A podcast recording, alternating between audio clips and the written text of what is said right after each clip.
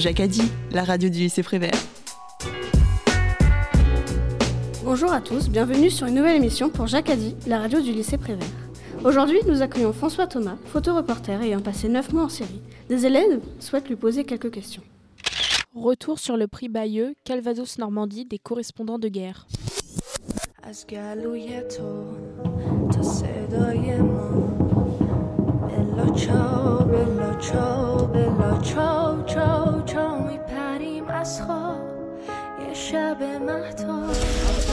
Il y a la gerbe de flamme, il y a le blast, il y a la poussière.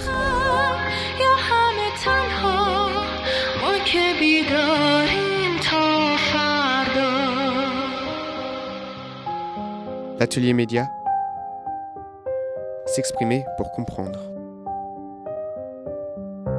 Dans un premier temps, j'aimerais vous demander de vous présenter en quelques mots, s'il vous plaît. Je m'appelle François Thomas, euh, je suis photoreporter. En ce moment, je travaille beaucoup sur l'Ukraine. J'ai couvert la guerre du Karabakh donc contre l'Arménie et l'Azerbaïdjan.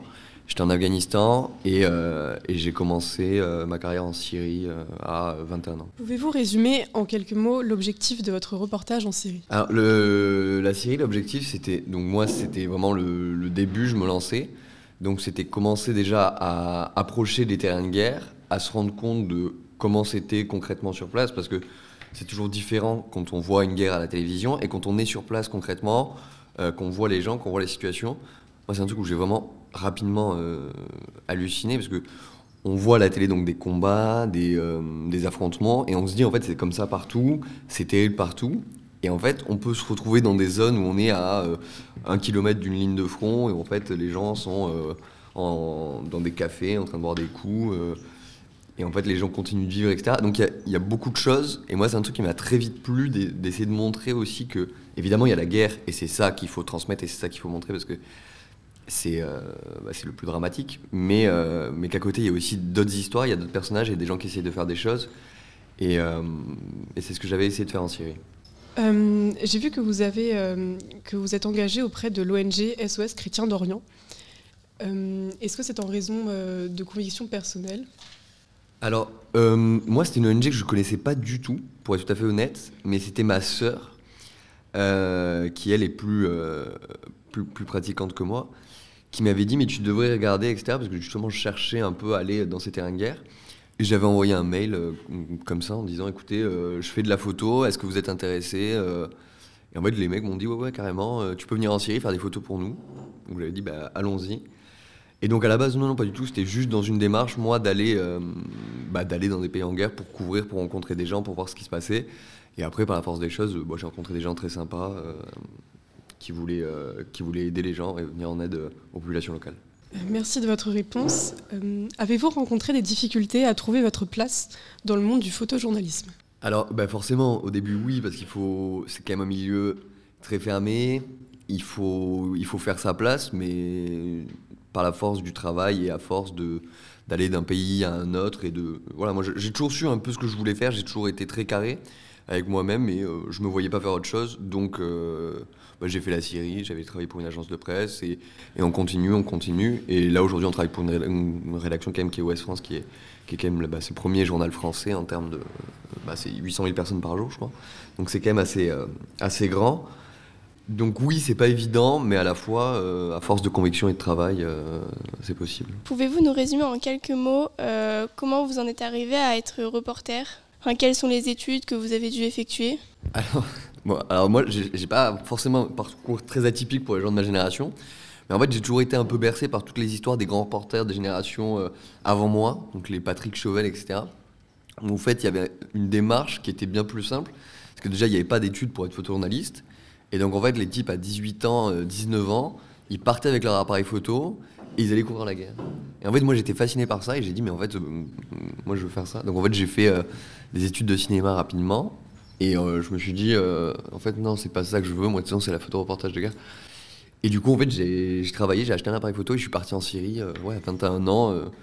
et ça s'est fait comme ça, en fait. Et alors, évidemment, je vous dirais pas de pas faire d'études parce que c'est quand même toujours mieux. Mais ça prend plus de temps quand on n'en fait pas. Mais en fait, sur le terrain, on peut apprendre. Et j'ai eu la chance aussi d'être bien entouré, de faire des rencontres intéressantes et des gens qui m'ont qui m'ont appris plein de trucs et qui m'ont poussé à, à être meilleur. Euh, bonjour. Euh, donc, est-ce que les expériences que vous avez vécues en tant que photojournaliste ont impacté votre quotidien? Mais alors ça, c'est une discussion que j'avais il y a pas longtemps et c'est vrai que c'est compliqué parce qu'on s'en rend pas forcément compte de euh, est-ce que la guerre m'a changé, est-ce que ceci, cela? Alors inconsciemment, c'est possible, forcément, parce qu'on a vu des trucs qui, sont quand même euh, pas très drôles. Mais euh, moi, je m'en rends pas compte en fait. Pour moi, euh, non, euh, tout va bien, tout est normal. Mais je pense que évidemment, on, on est moins sensible à plein de choses et on fait, on porte moins d'attention à des trucs qui pour bah, plein de gens sont importants, etc. On est, enfin, on est confronté à des trucs durs, donc peut-être que ouais, ça nous rend, ça nous endurcit un peu, mais c'est compliqué d'avoir du recul là-dessus. Euh, bonjour, Euh, je voulais savoir, euh, selon vous, quel est l'aspect le plus difficile du métier de photojournaliste Eh bien, écoutez, alors ça va pas être forcément la violence ou quoi que ce soit. En fait, ça va surtout être les autorisations et les accès qu'on peut chercher. En fait, là, sur la guerre en Ukraine, et même dans le Karabakh, c'était déjà un peu ça. En fait, c'est super compliqué d'avoir des accès et d'aller là où on veut aller. Et en fait, c'est surtout ça qui va bloquer, bloquer les gens. Et c'est pour ça qu'en Ukraine, quand vous regardez la presse, quand vous regardez même au niveau des télés, on n'a pas de scène de combat, on a beaucoup moins de choses que euh, ce qu'on pouvait voir. La guerre en Yugo, il y a des photos incroyables qui sont sorties, les mecs ont fait un travail de dingue.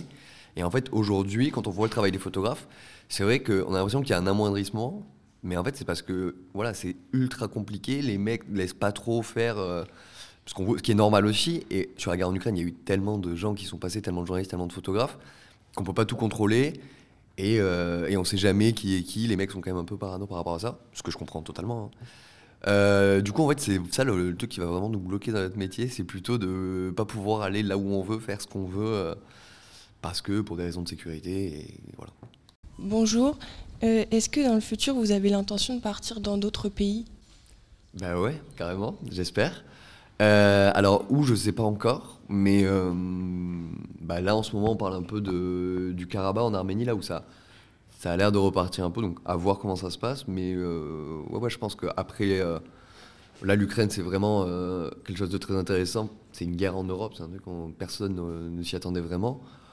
Mais euh, ouais, j'espère. Et pourquoi pas l'Afrique ou ailleurs.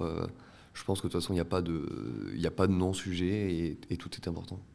Avez-vous une expérience qui vous a le plus marqué? Euh, alors ouais, j'ai une expérience qui m'a. J'y pense parce que j'en parlais hier justement avec, euh, avec un ami photographe Anthony Lalican, où en fait on a couvert le, Haut-Karabakh ensemble. Et, euh, et juste à côté de Stepanakert, qui est la capitale, il y a une ville qui s'appelle Chouchi. Et Chouchi, c'était vraiment un point ultra important. Et en gros, dans l'idée générale, tout le monde savait que si la ville tombait, la guerre était finie parce que c'était un point ultra stratégique, c'était en hauteur par rapport à la capitale, et que s'il l'avait derrière, il pouvait bombarder facilement l'Azerbaïdjan. Et du coup, nous, on a réussi à s'y rendre euh, à peu près tous les jours. On y allait, on allait voir les gens, on allait parler aux soldats. Et, euh, et on s'était un peu euh, liés d'amitié, enfin, on avait vu quelques fois. euh, une famille où c'était un père combattant, ses trois fils et quelques amis. Et c'était des mecs du village qui avaient dit Nous, on prend les armes. Et en fait, on va se battre jusqu'à la mort parce qu'ici, c'est chez nous. Enfin, ultra impressionnant. Et en fait, un jour, nous, on est à l'hôpital. Et on voit des ambulances arriver de, de Chouchi où les mecs se prenaient des tirs de sniper, etc. en face. Ils nous disent écoutez, il faut que vous veniez nous chercher. euh, Parce que là, en fait, euh, on va tous mourir. Là, c'est fini. Donc en fait, on a un peu halluciné et on a fait un truc qui on s'est dit non mais là on peut pas juste ne pas agir, même si on est journaliste et que c'est pas notre rôle voilà. On s'est dit non non faut qu'on aille les aider. Donc en fait on a pris la voiture avec euh, des amis journalistes allemands du Spiegel et on est monté à Chouchi. Euh, on a pris les mecs en voiture, donc on, on était trop nombreux, donc on a dû faire des allers-retours. Donc nous, on attendait dans la cave avec, euh, avec le père de famille. Les trois fils partent. Euh, ils descendent jusqu'à Stepanakert, donc sous les bombardements, etc. Ils remontent. Nous, on rentre dans la voiture, donc il y avait le père et un de ses amis. Et en fait, au moment de partir, le père nous dit écoutez, en fait, je vais rester. Ici, c'est chez moi, je vais pas bouger. Et en fait, on a eu cette, cette tâche affreuse de redescendre et de devoir expliquer aux trois, aux trois fils qu'en fait, euh, bah non, le père n'a pas suivi euh, et est resté là-bas. Et c'était assez, euh, c'était assez particulier, mais c'était un, ouais, c'était un moment euh, un peu bizarre dans une carrière de journaliste de devoir avoir ce rôle qui n'est pas forcément le nôtre d'habitude. Mais ouais, un souvenir, je pense que je n'oublierai jamais. Bonjour. Euh, on a conscience aujourd'hui que les, les troubles post-traumatiques existent. Enfin, euh, quand on est reporter de guerre, quand on, est en contact euh, des conflits, est-ce que vous y pensez Après, est-ce que c'est quelque chose qui vous fait peur euh, d'être impacté euh, dans le futur par euh, votre travail? Alors non. Euh, en fait, ça existe, hein, le- les, traumatismes, etc. Mais euh, en fait, quand tu es reporter, il y a un truc qui est ultra différent par rapport aux soldats, aux civils qui sont sur place. C'est qu'en fait, nous, on décide, on choisit d'y aller. On subit pas la situation. En fait, si je suis dans une zone et que j'en ai marre, en fait, le lendemain, je prends un avion et je pars. Et en fait, je pense qu'on est moins touché par tous ces trucs de syndrome post-traumatique, etc. Parce qu'on est en maîtrise, on est en contrôle, on décide d'être là, on sait pourquoi on est là, contrairement aux gens qui subissent la situation et qui voient des trucs affreux alors qu'ils n'ont pas du tout envie. je pense que tant qu'on est en contrôle, tant qu'on sait ce qu'on fait, tant qu'on sait pourquoi on est là, euh, et je connais pas de grands reporters euh, dans mon entourage qui ont vraiment subi des syndromes post-traumatiques, etc. Et, ah, bon, moi je suis jeune, etc. Mais les, mecs, euh, il j'avais fait une conférence où il y avait Patrick Chauvel, on lui avait posé cette question, et le mec avait été là, genre, mais de quoi vous me parlez euh? Le mec est une légende, je suis d'accord, hein, c'est quand même. euh, Mais, non, mais c'est ça, c'est que. Moi j'ai pas l'impression que. Après, ça dépend des gens, hein, je dis pas que ça n'existe pas. Mais euh, il y avait une vraie étude euh, menée justement par une psychologue et qui comprenait pas en fait pourquoi bah, la majorité des reporters de guerre n'étaient pas touchés par ça. Et c'était un vrai truc et en fait c'était sa conclusion, c'était de dire en fait les mecs décident d'y aller, du coup euh, en fait ils sont moins touchés. C'est la conclusion que j'en ai tirée. J'aimerais simplement savoir en fait si vous avez déjà été confronté à une forme d'ethnocentrisme intériorisé durant vos voyages et donc j'explique en fait une sorte de vision occidentale qui puisse biaiser vos relations, vos ressentis et vos impressions sur le terrain. Ouais, forcément. euh, bah, surtout dans des sociétés qui sont complètement différentes de la nôtre, par exemple l'Afghanistan, où euh, en fait il faut faire ultra attention à pas appliquer ce que nous on fait et ce que nous on connaît comme être normal pour eux. Qu'en fait, non, euh, ça n'a rien à voir, les sociétés sont complètement différentes, les mecs pensent pas de la même manière, c'est pas la même culture.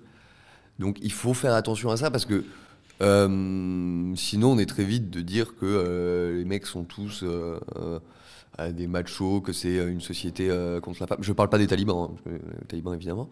Mais, euh, mais c'est vrai qu'il y a une autre façon de voir les choses et il faut. euh, c'est pour ça que moi j'aime bien quand je pars en reportage, quand je pars dans un pays où je suis jamais allé, avant de d'écrire quoi que ce soit, avant de prendre des photos, etc., de prendre le temps de parler à des gens, de, de visiter un peu, pour me rendre compte de quelle est la mentalité des gens et de lire des livres, des bouquins avant de partir si j'ai le temps, etc. Parce que euh, on peut pas appliquer ce qui se passe ici euh, dans certains pays. Euh, nous, la démocratie, c'est très bien. Euh, Il y a des pays où bah, ça a donné des trucs terribles. Du coup, il faut quand même faire super attention avec ça. Donc sur vos photos par exemple, euh, les gens qui vont en Europe par exemple voir vos photos, vous n'avez pas peur justement qu'ils aient un regard euh, occidental et que donc euh, votre travail soit en quelque sorte biaisé justement par, par cette vision en fait. Ouais, mais le but c'est ça, c'est d'arriver à expliquer que quand tu fais tes photos, quand tu fais ton article, quand te- de, de faire comprendre aussi au lecteur et d'expliquer que bah, alors là-bas ça se passe comme ça, mais parce que nanana, expliquer le pourquoi du comment et pas juste livrer une info brute où en fait les gens vont dire mais quoi il nous parle, qu'est-ce que c'est que ça? Donc c'est aussi le travail du journaliste d'a- d'arriver à faire comprendre au lecteur que voilà là-bas ça se passe comme ça, c'est la normalité, c'est euh, un contexte qui est complètement différent. On est dans, un contexte de guerre ou dans un contexte de, ceci, cela. Et euh, voilà, c'est aussi une, part du travail. Mais donc vous pensez par exemple qu'une photo peut pas, euh, je veux dire, transmettre le message que vous avez voulu faire passer sans, je veux dire, contexte, texte ou quoi que ce soit? Bah, ça, dépend de la photo, c'est toujours pareil. Mais euh, mais euh, de toute façon, oui, une photo doit avoir une légende, c'est certain. Parce que une photo, tu peux, tu peux faire dire ce que tu veux si tu es mal intentionné. Donc une photo doit être légendée, et légendée par le photographe, et pour qu'il y ait une cohérence. Parce que tu vois une photo d'un mec qui se fait tirer dessus, tu peux dire, bon, on n'en sait rien en fait. Donc la légende est primordiale pour comprendre le contexte et pour comprendre la photo. Et quand vous prenez en photo les gens, par exemple, vous leur demandez leur autorisation ou ça se passe comment? Bah, ça, dé- ça dépend dans quel contexte. Si on est dans un contexte où il y a un- une, roquette qui éclate et euh, euh, il faut prendre les photos, je prends les photos, je me pose pas trop de questions. Si maintenant euh, c'est plus, je veux faire du portrait d'une personne, d'un taliban par exemple, oui, je vais pas aller arriver devant lui et le prendre en photo, je vais dire, oh, on discute un petit peu. et puis c'est intéressant, même, même si tu le fais après, quand même avoir le nom de la personne, savoir ce qu'il fait, parce que pourquoi tu le prends en photo aussi. Et euh, ouais, il faut quand même qu'il y ait un contact. On n'est pas là pour agresser les gens et euh, leur mettre un objectif sous le nez. Il faut quand même euh, avoir du respect. Voilà. Bonjour. Euh, Avez-vous déjà vécu dans votre carrière de photojournaliste un moment où vos émotions, votre regard, votre affect étaient différents parce que vous étiez en train de prendre une photo euh, Alors, bah, forcément, ça peut arriver, mais euh, l'objectif, c'est que ça, enfin, c'est de pas se laisser déborder par ses émotions. Parce qu'en fait, on n'est pas là-bas pour avoir des, entre guillemets, pour des, états d'âme ou des machins. On- mon but, c'est de faire des photos. Et euh, même si les gens en face de moi, ils ont des émotions ultra fortes, et évidemment qu'on est touché parce qu'on n'est pas des machines, euh, le but, c'est quand même de réussir à être professionnel et à, faire les photos et à faire le taf. Parce que c'est pas nous qui devons être visés par, par les récits des gens. En fait nous, on est juste un outil. Nous, on transmet l'information. Du coup, il faut quand même réussir à beaucoup de sang-froid. Moi, c'est comme ça que je vois le truc. C'est du sang-froid. Évidemment, on n'est pas des robots, donc on est touché par ce que disent les gens, mais du sang-froid, être concentré, faire le taf bien pour le rendre le mieux possible derrière et que les gens le ressentent au mieux ce que nous, on a pu ressentir. Euh, Sur le terrain, avez-vous eu euh, des expériences avec des fixeurs? Ah ouais, ouais, carrément. De toute façon, les fixeurs sont essentiels au travail du journaliste. C'est-à-dire que sans fixeur, il n'y a pas de reportage. Et, euh, et en plus, on leur demande beaucoup parce que les mecs doivent sont pas forcément des journalistes de base. C'est mieux quand même parce qu'on leur demande un vrai travail. Euh, il faut que les mecs puissent nous trouver euh, des rendez-vous, il faut qu'ils puissent nous trouver les contacts dont on a besoin. Et il faut que ça aille vite parce que bah, derrière, il y a des rédactions, etc. Il faut, qu'on, faut, faut avancer. Mais ouais, dans tous les pays, on a des fixeurs, et même selon les endroits dans le pays, on a des fixeurs différents, parce qu'il faut avoir des fixeurs sur la zone. Quand je suis à Kiev, j'avais un fixeur euh, qui venait de Kiev. Quand j'étais dans le Donbass, j'avais un fixeur qui venait du Donbass. Parce que si on a... euh, Après, les gens font comme ils veulent. Je sais qu'il y a des rédactions qui ont gardé le même fixeur tout le long, parce que c'était plus simple, et que c'était des gens qui travaillaient très bien. Mais c'est quand même pas mal d'avoir ça, parce que forcément, le type, il va connaître la zone, il va connaître les gens, il aura forcément des contacts en plus. Mais ouais, ouais, fixeur essentiel, essentiel au travail de journaliste. Euh, et donc, euh, quelles sont vos motivations Enfin, globalement, qu'est-ce que vous voulez transmettre dans vos photos Je veux, en fait, c'est super simple. hein, c'est vraiment transmettre euh, au plus proche de la réalité de ce qui se passe. C'est c'est ce truc de. Évidemment que voilà, il y a, on est photographe, donc il faut quand même que il y a un truc un peu esthétique. On veut montrer ce qu'on sait faire. On veut, on veut, mais c'est mettre en avant les sujets. En fait, on fait vraiment. Les gens ont des histoires si fortes et c'est une page de leur histoire qui se tourne. On se rend peut-être pas forcément compte qu'on est, en- en France, etc. Mais, quand il y a une guerre dans un pays, la dernière guerre qu'il y a eu en France, c'était euh, 39-45, tu vois, où les mecs, euh, là-bas, c'est un tournant pour eux, pour la, la société, pour le pays. Et en fait, tout peut arriver et ils vivent un grand moment. Et nous, on est là pour montrer ce grand moment et pour montrer comment ben, les gens voient les choses et pas à des niveaux euh, étatiques ou quoi que ce soit. C'est vraiment euh, bah, les petits gens, le mec en Arménie qui se bat, qui décide que c'est son territoire et qui va mourir ici. Et trucs comme ça, t'as là partout. Et c'est euh, fascinant. Et, c'est ça. Et de réussir non plus à pas à pas trahir les gens ou le faire voilà au plus proche de comment eux le perçoivent, ou comment eux le voient, comment ça se passe pour eux. Et voilà. Par quel intermédiaire vous rendez-vous dans les pays dans lesquels vous allez faire des reportages ou des photos? C'est toujours plus facile de commencer en passant par une ONG, euh, parce que ça permettait d'avoir plein d'accès et de pouvoir être assez tranquille. Mais, euh, mais maintenant, c'est juste. euh, du travail, donc ça, peut être avec des agences de presse. Moi, c'est avec des rédactions pour le coup. Donc là, je travaille pour Ouest France, en Ukraine. Et du coup, bah, on est en contact permanent et on, me dit bah voilà, là, on a un sujet sur ça. Les mecs sont super sympas, sont au top. et ils me disent bah carrément, on y va, les gars, allez-y. du coup, là, c'est essentiellement pour Ouest France et euh, une rédaction allemande aussi qui s'appelle le euh, Berliner Morgenpost. Euh, Tout à l'heure, vous disiez qu'il ne faut pas se laisser submerger par les émotions. Est-ce que justement avoir le nez derrière l'objectif n'agirait pas un peu comme un bouclier et vous protégerait pas justement de ces euh, sentiments qui pourraient euh, justement euh, jouer sur votre affectif? Si, si, c'est exactement ça en fait. C'est exactement ça. Il y a ce côté où c'est pas moi, François Thomas, qui suis en terrain de guerre. En fait, c'est hop, c'est le photographe qui a. euh, bah ouais, c'est ça, c'est complètement ça. C'est son bouclier, son objectif devant lui, son appareil photo devant lui. Et en fait, tu réfléchis pas euh, en termes de. euh, tu subis pas la situation, tu es là pour agir sur la situation, c'est-à-dire prendre des photos et euh, faire ton travail. là, vous êtes présent au prix Bayeux. Est-ce que c'est pour une raison précise ou pas? Absolument, absolument. C'est ma première fois à Bayeux et c'est parce que je suis nominé à la catégorie donc jeune reporter en photo sur un sujet qui, qui a quand même marqué l'actualité, c'est Boucha, en Ukraine, donc, où, donc juste au nord de Kiev, les troupes russes se reculent. Et en fait, on se rend compte de toutes les horreurs qui ont été commises. Et donc, nous, on, a essayé d'y être assez rapidement, donc début avril. Et, et en fait, on a pu avoir plein d'accès et plein de, de sujets. je sais pas comment expliquer ça parce que c'était quand même assez affreux mais on a pu avoir accès à plein de choses et couvrir beaucoup de, bah de, ces, de ces gens qui ont été exécutés sommairement, et encore, c'est même pas le pire. Euh, du coup, ouais, pour nous, c'était vraiment une histoire importante. Tous ces gens qui se sont fait tuer pour aucune raison. Euh, et euh, donc, en suivant les équipes de légistes, en parlant aux gens, tout simplement, toute journalistique de base, tu parles à tout le monde, tu parles aux gens. Les mecs ont vécu un mois quasiment sous l'occupation russe. Donc, ils ont tous des histoires affreuses à raconter on, était, on avait quand même assez bien travaillé et du coup j'avais envoyé une série de photos pour Boucha qui a été sélectionnée. Donc voilà. Par rapport à Boucha, est-ce que vous avez vu vraiment euh, l'authenticité de ce massacre, si on peut dire, ou une scénarisation des médias, comme ça a pu être annoncé dans certains pays? Non mais ouais non, je comprends, je comprends, mais en fait, ça fait un peu bizarre, c'est sûr, parce qu'il y a eu des images où, euh, euh, autour de la fosse commune de l'église, il y avait 200, euh, enfin, 100 photographes, et sur la rue principale, c'était pareil. Mais non, non, je peux vous assurer que c'était authentique, et j'ai jamais vu rien d'aussi authentique. Nous, on a pu aller dans des maisons où, en fait, on, retrouvait les corps des mecs, c'était assez, assez particulier.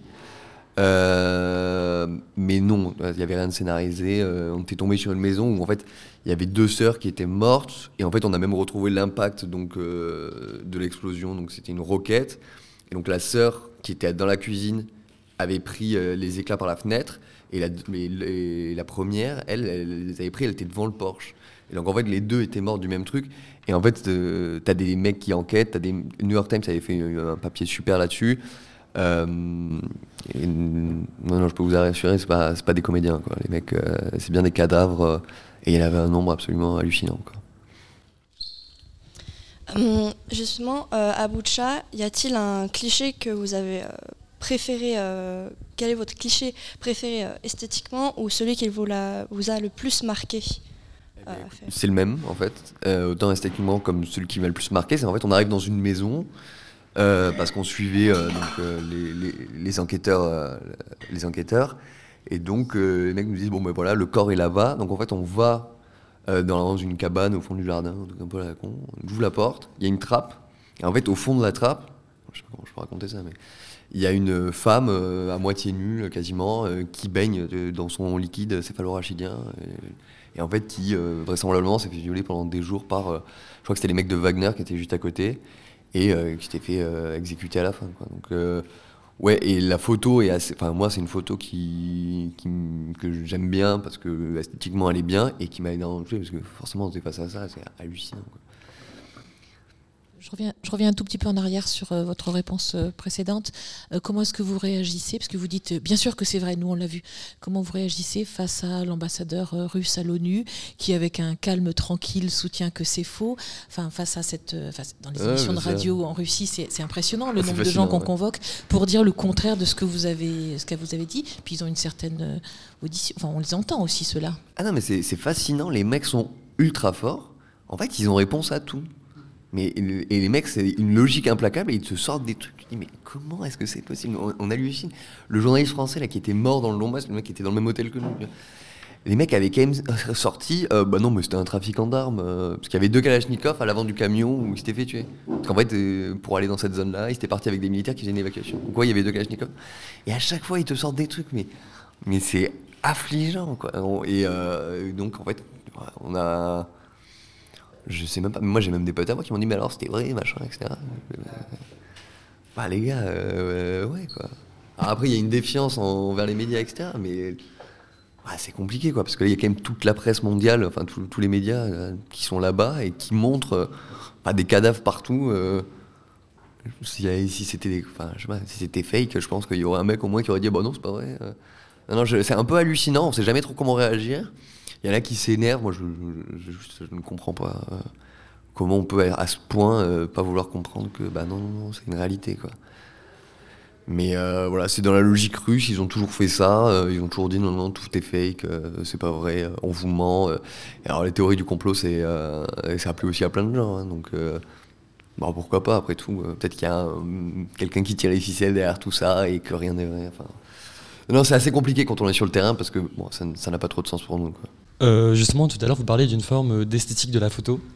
Et donc, euh, par rapport justement euh, à ça, est-ce que vous craignez justement de poursuivre une forme d'esthétisation de la guerre par conséquent? Ah non, non, pas du tout. Non, non, mais c'est quand même pas le but. Non, non. Quand je dis esthétique de la photo, c'est-à-dire que euh, une photo, faut qu'elle soit cadrée, faut qu'elle ait du sens, faut que ça ressemble à un truc. Tu fais pas une photo à l'arraché. C'est et une, une photo quand tu la prends, faut que elle veuille dire quelque chose.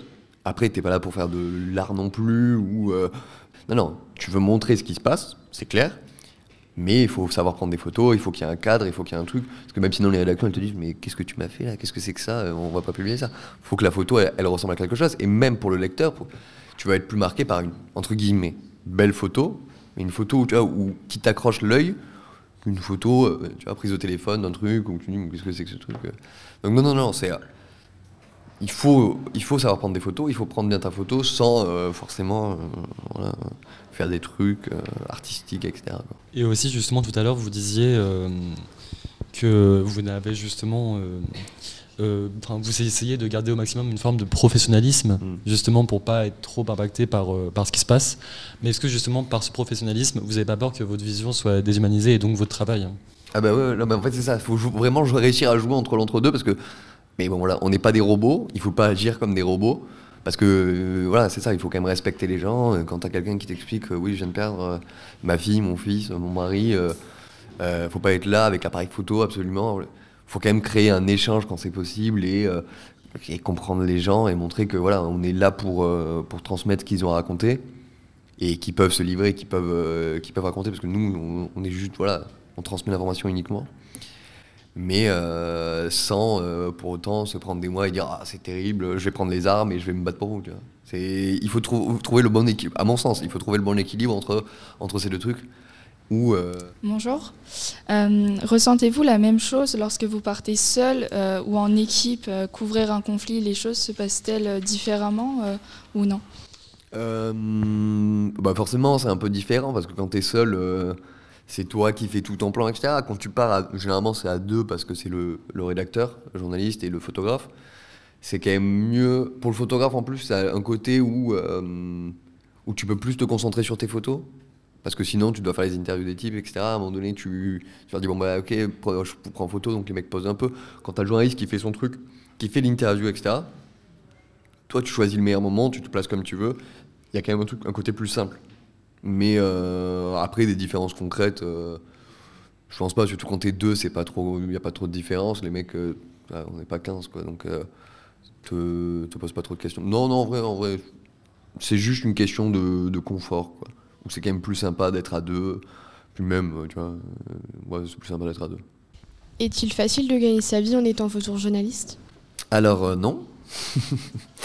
Surtout au début forcément. Mais en fait non, bah, en fait moi je vois ça un peu, c'est un peu la noblesse du journalisme pour moi la presse parce que après c'est toujours pareil selon les, milieux où euh, euh, c'est sûr que tu gagneras peut-être mieux ta vie si tu fais de la télé que si tu fais de- mais bon voilà on choisit pas moi ce que je veux c'est euh, moi ce qui me plaît c'est la photo. Donc non au début et puis c'est normal à la fois parce qu'il faut aussi faire ses preuves faut montrer de quoi on est capable. Faut que euh, les gens disent bon ok ce mec euh, il- il sait ce qu'il fait on peut lui faire confiance surtout dans des terrains de guerre où euh, bah, les mecs veulent pas prendre n'importe qui, genre bon bah ok, euh, oh tu, veux y aller, Euh, bah vas-y on y va. Donc c'est normal, il faut faire ses preuves, il faut montrer voilà, qu'on sait faire, euh, on sait faire le taf. Et après, euh, après ça va au fur et à mesure, tu as des commandes, tu as des trucs, tu travailles pour des rédactions, c'est plus facile. Mais c'est et les, donc tu as ce truc de voilà être payé, mais surtout les frais dans des zones comme ça, où les fixeurs c'est extrêmement cher. Nous, par exemple, tu vois, pour te donner une un ordre d'idée, dans le Donbass, un fixeur, c'est 250 euros par jour. Et c'est mot. Ça, s'il a, donc nous, on n'avait pas de chauffeur, donc c'est quoi C'est 200 euros par jour de plus, plus l'essence, etc. En fait, tu as 500 euros par jour, juste en frais, juste pour pouvoir travailler. Sans parler des hôtels, de la nourriture, etc. Donc c'est très vite compliqué. Et c'est vrai qu'avoir une rédaction, avoir une agence qui est derrière, qui, bah, qui s'occupe de tout ça, c'est un vrai confort. Et, euh, et après, le salaire, tu te le fais parce que tu travailles et tu vends tes trucs. Euh, En moyenne, combien de photos faites-vous à peu près par mission et comment arrivez-vous euh, à en distinguer euh, comparé aux, autres? Enfin, Comment arrivez-vous à faire un choix entre toutes ces photos? Ah, c'est très compliqué ça. Mais euh, des photos, je sais pas, je peux en faire des, je peux en faire des milliers selon le, temps que je reste. Mais le but, c'est pas d'en faire trop en fait. Parce que c'est un c'est un gros défaut que j'avais au début, où euh, en fait, tu as, du numérique. Donc en fait, tu peux faire 200 photos par jour, euh, personne va rien te dire. Mais, euh, mais en fait, vaut mieux prendre 5 minutes à faire une photo que en fait, en faire 100 pendant 5 minutes. Parce que derrière, déjà, ta, photo sera meilleure, c'est évident. Et même pour toi, après, quand tu vas travailler tes photos, si le soir tu as, 500 photos à travailler tous les jours, c'est impossible. Du coup, ouais, moi, on, m'avait bien décrit ça comme un truc de. Comme un peu un, sniper, c'est le photographe. Où en fait, euh, tu, tu shootes, mais tu dois prendre ton temps. Tu, réfléchis à ce que tu veux shooter. Tu regardes autour de toi. Ok, tu te dis, ok, c'est ça. Ok, donc comment je le veux? Pourquoi je le veux comme ça? Et tu prends ton temps, tu te poses, tu t'arrêtes. Bon, attendez, ça dépend des contextes, hein, évidemment. Quand euh, il, faut, il faut la photo, il faut la photo, quoi, quand ça bouge. Et tu, et tu fais ton truc. Et c'est là que tu auras des bonnes photos. C'est pas en, mitraillant dans tous les sens où, euh, en fait, tu n'auras pas de cadre, tu n'auras pas de truc. Donc, euh, moi, c'est quand même un gros effort que j'essaye de faire où j'essaye vraiment de, me limiter. Et je parlais de ça avec Edouard Elias hier, qui a une expo, une expo formidable à Bayeux. Il me disait que lui, il avait travaillé avec des pellicules où en fait, c'est 4 photos par pellicule. Et en fait, pour changer euh, ton truc, je crois que ça te prend 7 euh, minutes, donc un truc incroyable. Et il me dit, mais ça pour travailler, tu te rends pas compte, c'est le top du top. Parce qu'en fait, tu es obligé. Tu peux pas. Euh, tu peux pas. Tu es obligé de savoir ce que tu veux en photo. Et tu es obligé de mettre la photo, tu as intérêt à être sûr de toi.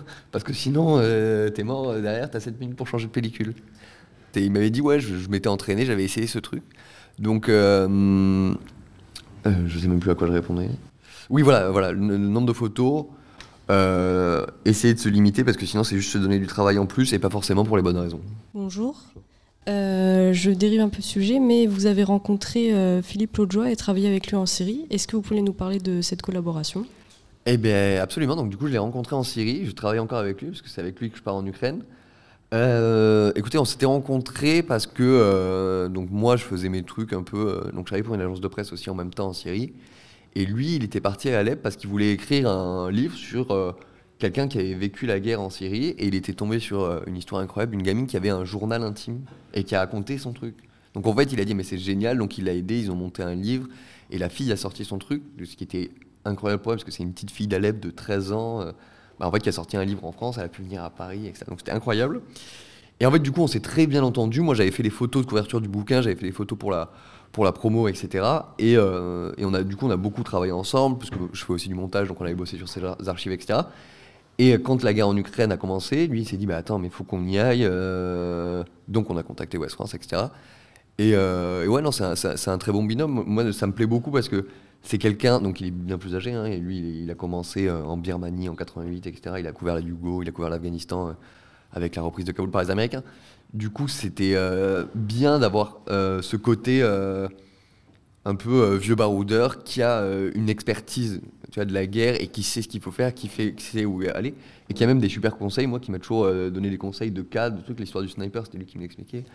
Parce que il a fait beaucoup de télé et du coup c'est vraiment bien moi j'aime bien travailler en plus avec des gens plus vieux parce qu'ils forcément ils connaissent plus de trucs c'est toujours sympa mais non, non au top on est content alors, euh, c'est une toute autre question, mais mhm. euh, les scènes horribles auxquelles vous assistez, comme celle de la femme euh, que vous nous parliez tout à mhm. l'heure, est-ce que ces images, elles, vous hantent Et comment vous gérez ces images au quotidien? Comment on vit avec?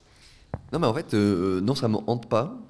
Après, je me replonge pas dedans, évidemment. Si je commence à repartir sur mes photos, à tout regarder, c'est pas. je, je vais pas bien dormir la nuit. Mais non, en vrai, ça va. C'est des je mets tout dans des petites boîtes, là, je le casse, c'est tout au fond de mon esprit, et en fait, je le touche pas. Mais c'est là si j'en ai besoin, si je dois retravailler dessus, si je dois en parler, machin. Je sais que, voilà, euh, je l'ai, je l'ai fait. Et, euh, et, un truc où euh, tout le monde n'est pas forcément d'accord, mais moi, je pars du principe qu'il faut tout photographier dans ce genre de, de situation. Parce qu'en fait, tu sais pas à quoi vont servir les photos. tu vois, ça peut servir euh, pour des tribunaux euh, pénals internationaux où il va y avoir des enquêtes, etc. Donc moi, je, prenais toutes les photos, des têtes, des machins, des trucs, même. Euh, bon, c'était pas des trucs où, tu vois, c'est des trucs qui sont impubliables, tu vois, jamais tu peux sortir ça parce que ça n'a pas d'intérêt déjà. Ah, juste, c'est juste gore pour, pour pas grand chose. Mais ouais, donc j'ai tout, j'ai tout fait, voilà. Et, et c'est dans le coin de ma tête et je le touche pas parce que j'en ai pas besoin. Et je, je vis bien comme ça. J'aimerais revenir sur ce que vous venez de dire. Ouais. Est-ce que vous avez toujours eu ce recul par rapport aux choses ou alors est-ce qu'à vos débuts c'était euh, plus compliqué? Ah ouais, non, carrément. Mais mes débuts, je- j'avais juste pas comment réagir en fait. En fait, je- quand j'arrive en Syrie, donc au bout de deux semaines, je vais dans un café de Damas, parce que j'avais des cours d'arabe. Voilà, je me dit, on est dans un pays arabe, on va quand même essayer de, de parler un peu la langue un minimum. Et en fait, il y a un obus qui pète euh, à 50 mètres dans la rue. Moi, je me dis, attends, mais qu'est-ce que c'est que ça? Attends, qu'est-ce que je fais, machin? Est-ce que je prends des photos? Les gens étaient tous un peu affolés. Bon, on m'a dit, non, non, attends, arrête. Et, euh, et donc, tu as les ambulances qui commencent à venir. Ah, Mais c'est ça, tu sais pas comment réagir. Et donc, ils sortent les mecs, etc. Ils les emmènent. Je crois qu'il y a eu un mort, quelques blessés, etc. Et euh, tu te dis, attends, mais on est où? Et en fait, euh, je sors dans la rue, genre, après, parce que donc, au final, on fait quand même le cours d'arabe. Je sors dans la rue et, et en fait, il n'y avait plus rien. En fait, les mecs avaient nettoyé tous les débris de verre, ils avaient nettoyé tout le sang, et c'est comme si de rien n'était. Et je me suis dit, putain, mais ça... En fait, non, oui, évidemment, faut faire les photos, faut faire le truc. euh, et c'est là que j'ai compris déjà, tu vois, que en fait, non, j'étais pas là pour me. bah, pour être là, à attendre, mais attends, qu'est-ce que je fais euh, Ah ouais, non, il faut peut-être pas faire les photos, c'est compliqué, nanana. Bah, en fait, bien sûr que si, qu'il faut les faire. Parce que du coup, ok, il y a eu ce truc, il y a des gens qui sont morts, mais euh, en fait, il n'y a pas de photos, donc personne ne le sait. Et du coup, je me suis dit, non, mais en fait, mais à quoi tu pensais Et si, il faut faire le truc, il, faut y aller, et en fait, ce que tu penses, euh, non, on s'en fout, c'est pas, le- pas le but. Et du coup, assez vite, j'ai compris, heureusement, je pense. Et, euh, et ouais, j'ai pas changé de direction. Un peu en lien avec ça, mais est-ce que ça vous arrive encore, euh, des fois, devant certaines scènes, de vous demander si vous êtes légitime de prendre des photos Par exemple, celle de la femme, parce que euh, c'est des gens qui sont morts, vous rentrez dans leur intimité et il n'y a personne pour vous dire si vous, êtes, si vous pouvez publier ces photos-là? Bah, en fait, rentrer dans l'intimité, euh, non, ils sont morts, quoi. Donc, euh, non, non, non, non, c'est un vrai devoir qu'on a. Et euh, je vous avoue que sur le moment, je me suis même pas posé la question de est-ce que je dois le faire, est-ce que je dois pas le faire? C'était sûr, je devais prendre les photos, il fallait qu'en fait que je le fasse.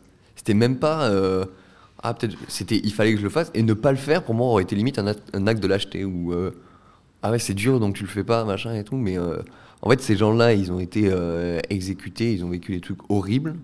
En fait presque c'est pour eux tu vois que tu le fais. Parce qu'en fait, euh, il faut pas qu'ils soient morts euh, et qu'en fait, bon, en fait, on s'en fout, bout de quoi tu me parles, où c'est, bon, c'est connerie.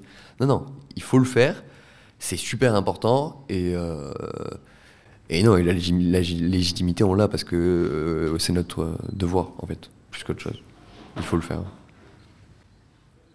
On est, on est allé voir avec les élèves euh, donc, euh, plusieurs expositions, dont celle, euh, je pense, la plus marquante depuis ces dernières années euh, sur Mariupol. Et euh, on s'est beaucoup questionné ensuite sur euh, la manière en fait dont la scénographie a été faite, etc., Mm. sur cette nouvelle façon de, de présenter le travail des, des- des photojournalistes. Euh, Qu'est-ce que vous en pensez de ces expositions immersives et- Eh ben, écoutez, moi j'avais vu grosso modo à peu près la même expo à Visa pour l'image, donc, donc de Yevgeny. Donc là c'était uniquement des photos et c'était beaucoup plus classique, donc avec des grands cadres, les murs blancs. euh. et c'est vrai que là, c'est quand même autre chose d'avoir à la fois, en plus les vidéos, les vidéos sont incroyables à, côté, le son des bombardements, etc. C'est un peu particulier, hein, faut quand même. euh, mais euh, non, non, j'ai trouvé ça super bien fait. Et c'est vrai que, ouais, il y a un vrai truc, et c'est peut-être un truc à développer, d'essayer de, de mélanger la photo avec autre chose pour vraiment faire ressentir euh, bah, aux spectateurs exact, un peu plus, un minimum, co- comment c'était là-bas, comment c'était sur place. Et ces mecs ont fait un travail hallucinant, parce que sans eux, en fait, Mariupol, on ne saurait pas ce qui s'est passé, on n'aurait aucune info. Donc, euh, non, non, travail incroyable, les photos sont incroyables, les vidéos sont incroyables, euh, et, euh, et super bien présenté. Moi, j'ai trouvé ça euh, top. Euh, on dit souvent que la vie du journaliste est importante, mais l'objectif, c'est le moyen de transmission. Mhm. Alors comment gérez-vous la sécurité de vos photos et de vos appareils? Euh, J'avoue que non, euh, on fait attention, hein, on essaie de pas les casser, mais euh, grosso modo, ils sont toujours avec nous, on vit avec, euh, et mais on les met pas dans un coffre-fort quand on rentre le soir. on fait un peu comme on peut, de toute façon, on est souvent dans des hôtels où il y a toute la presse, où tout le monde est là, et puis. euh, je, pense pas que les mecs. euh, y a-. En fait, il y a une assez bonne ambiance. Je sais pas si c'était comme ça avant. Moi, j'ai l'impression que les mecs racontent un peu que non, euh, c'était assez mauvaise ambiance. Mais je trouve que là, moi, de tout ce que j'ai vu, les reporters, c'est un peu une bande de potes entre eux. Et il y a un peu ce côté, on est tous dans la même galère, de toute façon. On est tous là pour les mêmes choses. Donc autant bien s'entendre et, et ton, ton matériel, tu fais gaffe, tu fais attention, mais voilà, plus possible. Et, et si ça casse, euh, bah tant pis quoi. Tu trouves une solution. De toute façon, il faut trouver des solutions. Euh, petit retour en arrière encore par Mhm. rapport à ce que vous disiez à l'instant, en parlant de- d'exposition un peu immersive Mhm. et du bruit des bombardements qui est particulièrement efficace. euh, euh, Qu'est-ce que vous avez pensé? J'imagine que vous étiez à la soirée hier soir. euh, Qu'est-ce que vous avez pensé de l'utilisation de la musique de Prokofiev? En introduction pour euh, qui, qui Mmh, dit quelque chose hein, sur euh, ce que ce que fait une photo. Visiblement, une photo n'en dit pas assez puisqu'il faut sortir euh, les violons et Non, non, mais c'est le débat que j'ai eu juste après, justement, avec une journaliste de, de Marianne, où elle, elle me dit, ah, c'est pas bien, machin, etc. La musique russe pour les Ukrainiens, c'est quand même, c'est quand même pas terrible. Mais moi, je, en fait, je suis pas d'accord. Moi, j'ai trouvé ça super. Ça rend le truc super fort. Alors, évidemment, ok, c'est c'est russe, mais je pense qu'on peut pas en vouloir aux Russes qui ont fait euh, de la musique avant et des. euh, parce que c'est. Ah, c'était pas ça? Autant pour Ma moi. question, non, non, c'est pas parce que ce c'était de la musique russe, Ah. c'est parce que c'était une musique qui euh, dramatisait des images Ah ouais. qui en elles-mêmes étaient, enfin c'est l'impression qu'on a eu à plusieurs, qui étaient déjà tellement parlantes. Et d'ailleurs, euh, Eric Valmir, il a dit juste après, bon alors c'est pas ça les bruits de la guerre, les bruits de la guerre, Ah, c'est, et puis on a précisément entendu les bombardements. Ah, Alors ma question portait sur Ah, euh, ce que certains pensent utile de rajouter à des photos qui pourtant Ouais, sont déjà assez fortes en elles-mêmes. Bah, moi, non, moi, personnellement, j'ai trouvé ça bien. Mais est-ce que c'était nécessaire? Est-ce que c'était obligatoire? Non. C'est évident. Les photos sont déjà incroyables. Mais euh, non, moi, j'ai bien aimé. Désolé. Non, et puis la musique est incroyable, en fait. Donc, ça rajoute un truc. Après, est-ce que c'est too much? Peut-être. Mais. euh, Euh, Est-ce que vous avez des idées, des envies de, de projets futurs, pas forcément photographie, mais peut-être euh, des films ou, ou même euh, exposer des photos comme l'exposition de Mariupol Euh, ben moi, ouais, c'est. Euh... En vrai, là, je suis vraiment dans une optique où, où là, ce que je fais, c'est ce qui me plaît. Et, et ouais, l'objectif, c'est de continuer dans cette lignée-là. Et après, si j'arrive à avoir des, des reportages aussi euh, incroyables que euh, ce qu'ils ont fait à Mariupol, carrément, euh, exposer des films, bon, je, je sais pas encore, on n'est pas encore là. Et c'est très compliqué parce qu'il y a eu plein de films en fait sur des reporters de guerre et à chaque fois, les, mecs sont déçus, tu, te rends compte que tu n'arrives pas à toucher vraiment au réel. et Il y, a- il y avait eu un film qui avait été fait sur, donc sur Paul Marchand, il y a 2-3 ans, qui est un grand reporter. C'est Sympathie pour le diable. Donc c'est issu du livre qu'il a, a fait, etc. moi, j'ai trouvé le film super. Mais en fait, dès que j'en ai parlé à tous les gens qui l'ont connu, qui étaient ses potes, etc., ils m'ont dit Mais je veux pas le voir, je veux pas l'entendre parler, non, c'est impossible. Donc c'est compliqué, c'est toujours un peu touchy, mais euh, en ce qui me concerne, déjà on va essayer de faire des, des- des photos, des bonnes photos, et, euh, et euh, bah, de continuer d'être publié, et pourquoi pas faire des, des expos, revenir à Bayeux, ouais, bien sûr. Parmi les premières phrases que vous ayez prononcées tout à l'heure, il y avait le nom de Chauvel. Alors comment est-ce qu'on comment est-ce qu'on se construit quand on est jeune journaliste euh, à l'ombre de ces grands-là? Est-ce qu'on se pose pas la question? Ou est-ce que c'est une référence constante et est-ce que ça gêne un peu aux entournures? Non, moi ça me gêne pas du tout. Après, ça dépend des caractères. Peut-être qu'il y a des gens ils, ils disent Ah, un peu place à, la nouvelle génération, mais non, moi je suis fasciné par tous ces mecs euh, qui sont des légendes. Pour moi, c'est un peu mes icônes à moi, quoi. Euh, non, non, Patrick Chauvel. En fait, moi j'ai lu ses livres et j'étais, euh, mais en fait, euh, mais c'est ça que je veux faire et rien d'autre, quoi. C'est incroyable. Le type est, enfin, c'est une légende. Enfin, j'ai passé pour une groupie, mais c'est pas grave. Euh, euh, non, non, non. Et je trouve ça super en plus qu'il continue de venir. Attends, il était quand même en Ukraine. hein. Et euh, Jim Natchoué aussi, qui est un le mec à 76 ans, je pense, comme ça. Des, des grands noms du photojournalisme et des légendes dans ce milieu-là qui continuent de bouger et qui viennent aussi ici à Bayeux, à Visa, qui continuent de. Tu qu'on peut rencontrer. Moi, je trouve ça vraiment bien d'avoir un peu euh, cette espèce de phare où. euh, voilà, c'est un peu une direction à suivre qu'on pourra certainement jamais égaler, hein, on va pas se mentir. Mais, euh, mais non, non, c'est super. C'est super qu'ils soient toujours là et qu'on puisse encore les voir et, et qu'ils puissent encore aller sur le terrain. Moi, je voulais rebondir sur ça. Est-ce que vous avez d'autres inspirations, que ce soit par exemple sur les styles de photos ou la manière de faire? Euh, bah, en fait, le truc, c'est que, ouais, évidemment, mais il y a tellement de, bons photographes et de grands photographes. Parce que Patrick Chauvel, c'est surtout pour. euh, parce que le mec est un aventurier fou, en fait, plus qu'autre chose. Parce qu'évidemment qu'il a fait des photos incroyables, il a des super photos. Mais, euh, mais si tu t'en parles à tout le monde, dira oui, mais il y a machin qui est mieux, il y a lui qui est mieux. Mais, mais c'est ce côté-là aussi qu'il y a dans le photojournalisme de guerre, où en fait c'est aussi enfin, c'est une aventure. Quoi. Tu pars dans un pays où tu n'as jamais mis les pieds, où c'est la guerre, où tu vas raconter l'histoire des gens. C'est quand même hallucinant, tu vois, c'est, c'est ultra particulier. Et moi, c'est surtout ça qui, me plaît chez, chez, Chauvel, etc., où le mec a des histoires folles.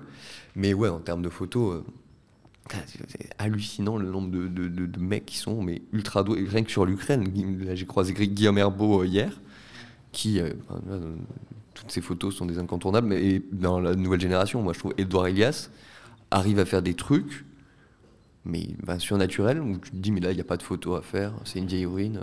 Et en fait, il te sort une plaque incroyable, tu te dis, mais comment le mec fait? Le mec est un génie pour moi. Donc, euh, ouais, beaucoup, beaucoup, beaucoup de gens euh, impressionnants. Ouais, ouais. Quel conseil pourriez-vous donner pour les futurs photojournalistes? Euh, bah, D'être sûr de vous. Si c'est ce que vous voulez faire, faites-le. De ne pas, euh, de pas lâcher. Et, et dans ce milieu-là, euh, si vous êtes déterminé, si vous êtes. euh, ouais, un peu, franchement, il faut être obstiné un peu. Il faut se faire un peu du mal. Mais il faut une part de chance, indéniablement. Parce que c'est des terrains où tu sais pas ce qui peut se passer. Donc faut. euh, Enfin, ça arrivé plein de fois de voir des mecs qui arrivent et qui en fait, euh, il leur arrive une merde et ils repartent au bout de deux jours. euh. Donc euh, il faut ça, mais si vous travaillez, si vous faites bien votre, euh, si vous faites ce qu'on vous demande, si vous travaillez bien, il y aura pas de raison. Mais euh, après, c'est pas fait pour tout le monde, hein. C'est pas pour autant que. Mais si vous, c'est ce que vous voulez faire, ouais, sans problème. Allez-y. Euh, J'aimerais revenir sur euh, quand vous êtes euh, sur le terrain. Mhm. Est-ce que parfois vous avez un sentiment de ne pas pouvoir aider les populations?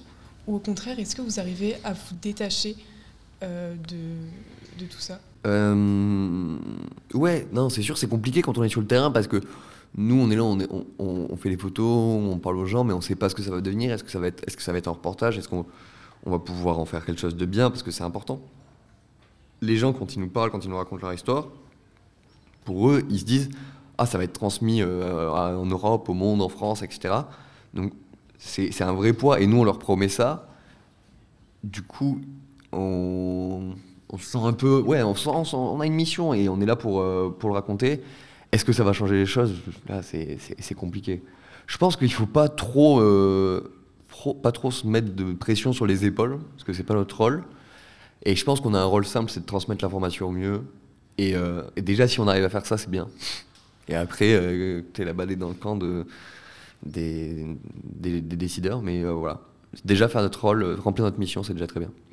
Retour sur le prix Bayeux, Calvados Normandie des correspondants de guerre.